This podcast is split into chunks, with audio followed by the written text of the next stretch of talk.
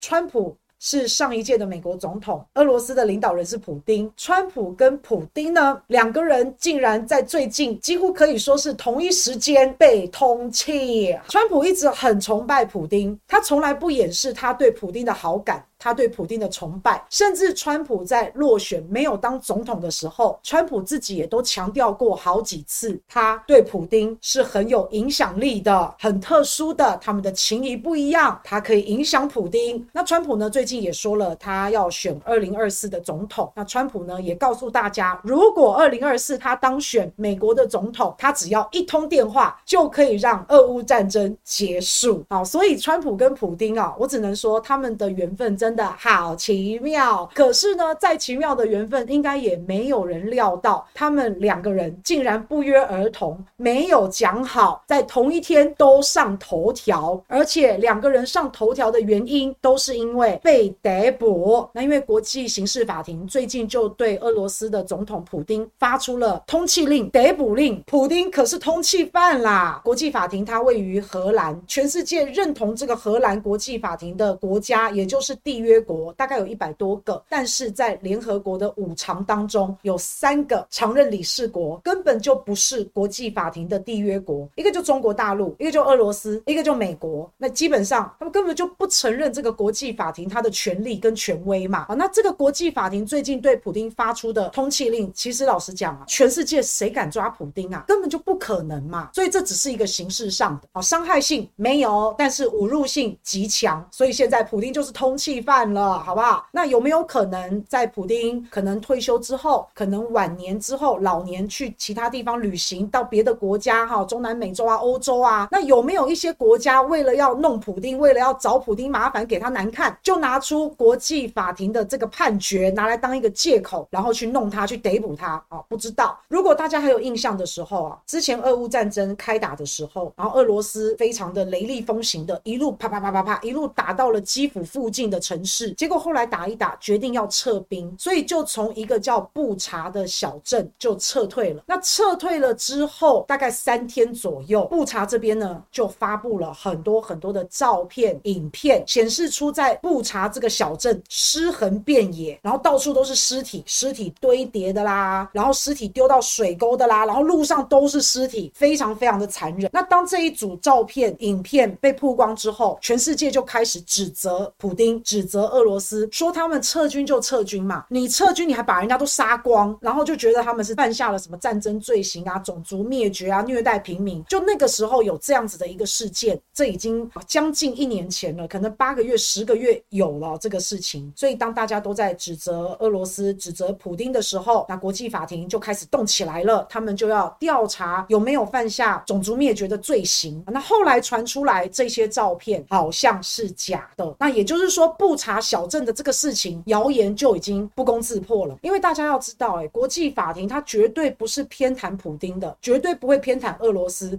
相反的，国际法庭它是拿放大镜在挑俄罗斯的蛛丝马迹，在鸡蛋里面挑骨头的。他们是一直希望能够定普丁跟俄罗斯的罪。所以在这样的背景之下，然后国际法庭都公开的表态。俄罗斯普丁没有种族灭绝，没有虐待平民啊，都已经这样公开表态了。那所以屠杀事件没有办法通缉普丁，没有办法定普丁的罪。可是第二天，国际法庭还是对普丁发布了通缉令。他的理由是啊，拐骗儿童，而且他不但起诉普丁哦，他还起诉了这个战争孤儿院的院长。所以我是搞不太清楚这个逻辑到底是什么。因为战争本来就会造成大量的流离失所，本来就会有很多的战争孤儿，这是确确实实现在发生的事。那要把这些孤儿如果要带到和平的地区去收养，这不是很人道的事情吗？那我就不晓得为什么会变成拐骗儿童啦。所以这个判决就让人家觉得还蛮匪夷所思的。你说美国现在跳出来支持国际法庭，也还觉得蛮令人感到疑惑的，感到非常的双标啊。在二零一七年，国际法庭。就想要调查美国的军人在阿富汗战争的期间是不是有对平民进行大屠杀。美国是不让国际法庭调查的，而且美国还对国际法庭的调查人员制裁，也不给他们签证。所以美国其实基本上他也不是国际法庭的缔约国，所以基本上他对这个国际法庭他其实是藐视的，他其实是蔑视的。然后二零一九年国际法庭也要调查以色列对巴勒斯坦的轰炸事件。那以色列跟美国呢，两个是非常要好的关系啊。好，以色列就是中东美国的代理人小弟，所以当二零一九年连国际法庭要调查以色列，美国都直接拒绝阻挠。结果现在呢，国际法庭要通气普丁，哇，美国就好开心哦。可是如果是自己要被检验的时候，威胁到自己，威胁到以色列的时候，美国就搞他嘛，就搞国际法庭嘛，制裁这些人员。所以还真的是蛮讽刺的。那另外让拜登非常开心的，除了普丁被通气之外，那川普现在自己也是自身难保，所以川普在他的社交媒体上面他发文了，而且他的发文呢就全部用大写。为什么全部用大写呢？就像我们很重要的是要说三遍一样，就是要引起大家的注意，不然英文一开始第一个字大写，其他小写，可是他现在全部都是用大写啊，那是表示很重要。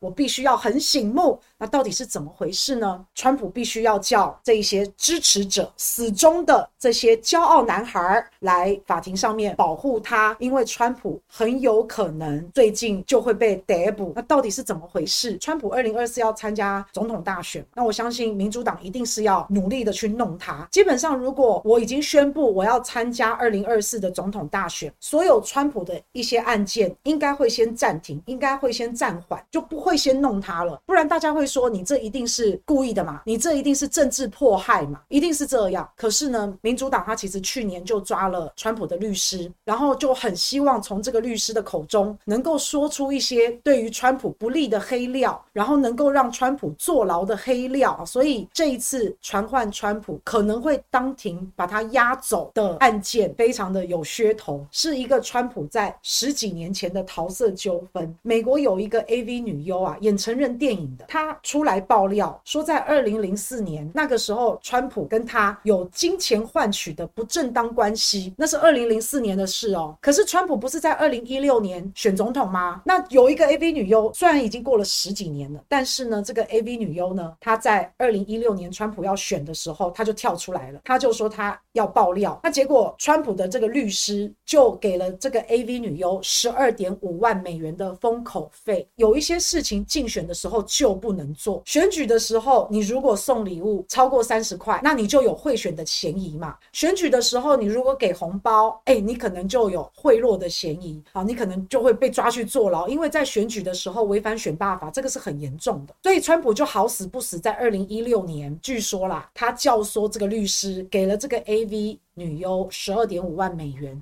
所以就是因为这一条，这一条是很有可能让川普坐牢的，所以就大家选举的时候，你看说话要比较小心啊。平常送礼、正常的交往来往都要比较小心。那不晓得会不会美国纽约的检察官就利用这一条，然后要把川普送进监狱？不晓得。但川普害怕，就号召这些骄傲男孩们要来保护他，不受迫害。不要小看这一些骄傲男孩们，这一些人可是冲过国会山的，而且在。在川普落选之后，很多人都没有办法接受选举之后的结果，都一直叫嚣，哎，一定是假的，一定是怎么样，一定是怎么样哈。那反正呢，这一次刚好也可以检验一下川普的号召力，然后也可以检验一下这些骄傲男孩、川普的铁粉，这些川粉来检验一下他们的这个战斗力啊。所以同时间呢，传出来川普也好，普丁也好，可能被逮捕的消息，然后都登上报纸的头条版面。我相信现在最兴奋的一定就是拜登了。